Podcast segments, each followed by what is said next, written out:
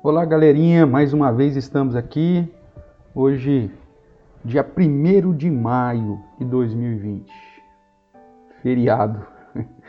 Mas estamos aqui no isolamento, não é verdade? Tudo bem. Vamos, vamos lá. Mais um dia. Esteja atento aí então à nossa nossa devocional Filho meu, se liga. Hoje, hoje nós vamos ler os versos 19 e 20 do capítulo 3 de Provérbios.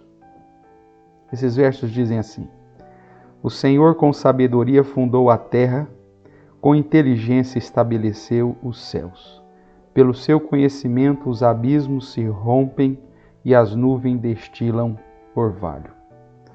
Parece que essa, esses dois versos ficam meio que desconexos né, da, da sequência, isso porque ele está falando dos benefícios da, da sabedoria numa perspectiva humana, de por que, que você tem que dar ouvidos à sabedoria e buscá-la e, e saber que ela é fonte de tudo.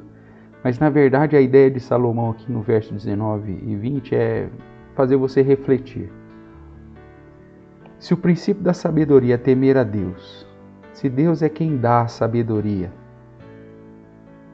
e se nós vemos que Deus é a expressão máxima da sabedoria.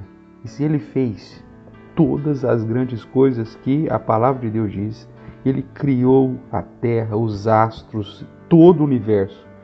A sua inteligência fez com que a vida e a provisão e a, a, a manutenção da existência da, da, do mundo permanecesse. A terra tem uma capacidade de se renovar, as estações. Ou seja, se Deus fez tudo isso e Ele é a fonte da sabedoria, imagine o que você pode fazer, obviamente dentro da nossa limitação, com a sabedoria ou com um pouquinho da sabedoria que Ele pode colocar na sua vida. Não existe limites para você quando você está debaixo da sabedoria de Deus.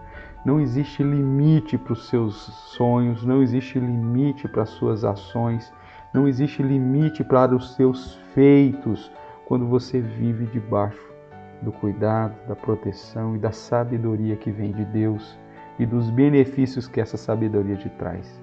Gente, tem muitos adolescentes perdendo tempo, tem muitos adolescentes perdendo os melhores anos da vida correndo atrás do vento e fazendo coisas que não trazem benefícios nenhum, que são muito mais voltados para uma vida de loucura do que para uma vida de sabedoria. Vocês têm tudo pela frente. Vocês têm a vida inteira pela frente. Vocês podem fazer, se estiverem ouvindo a sabedoria, se estiverem atentos àquilo que a sabedoria de Deus nos ensina, a mudar a nossa geração a mudar a sua história, a mudar a realidade da sua vida, da sua família e da geração ou da sociedade que Deus colocou. Imagine que esse Deus grandioso que fez todas as coisas pode fazer usando a sua vida. Você não está aqui por um acaso. Deus, na sua grandeza, permitiu que você vivesse, que você nascesse Viva, portanto, para a glória de Deus e realize grandes coisas para a honra e glória do santo nome do nosso Deus.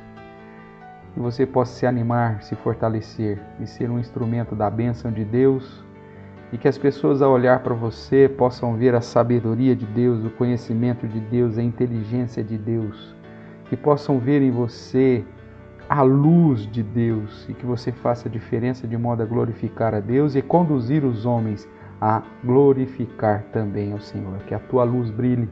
Esse é o desejo do meu coração. Você faça uma oração, peça para que Deus use a sua vida para o seu louvor e consagre a sua vida dando-lhe sabedoria, conhecimento, para que todas as coisas sejam feitas para a honra e glória do seu santo e bendito nome, que a sua vida possa glorificar o Senhor e que você possa ser um instrumento de bênção nas mãos do nosso Criador. Um bom dia, fica com Deus, que Deus te anime, te fortaleça e até o nosso próximo Filho meu, se liga.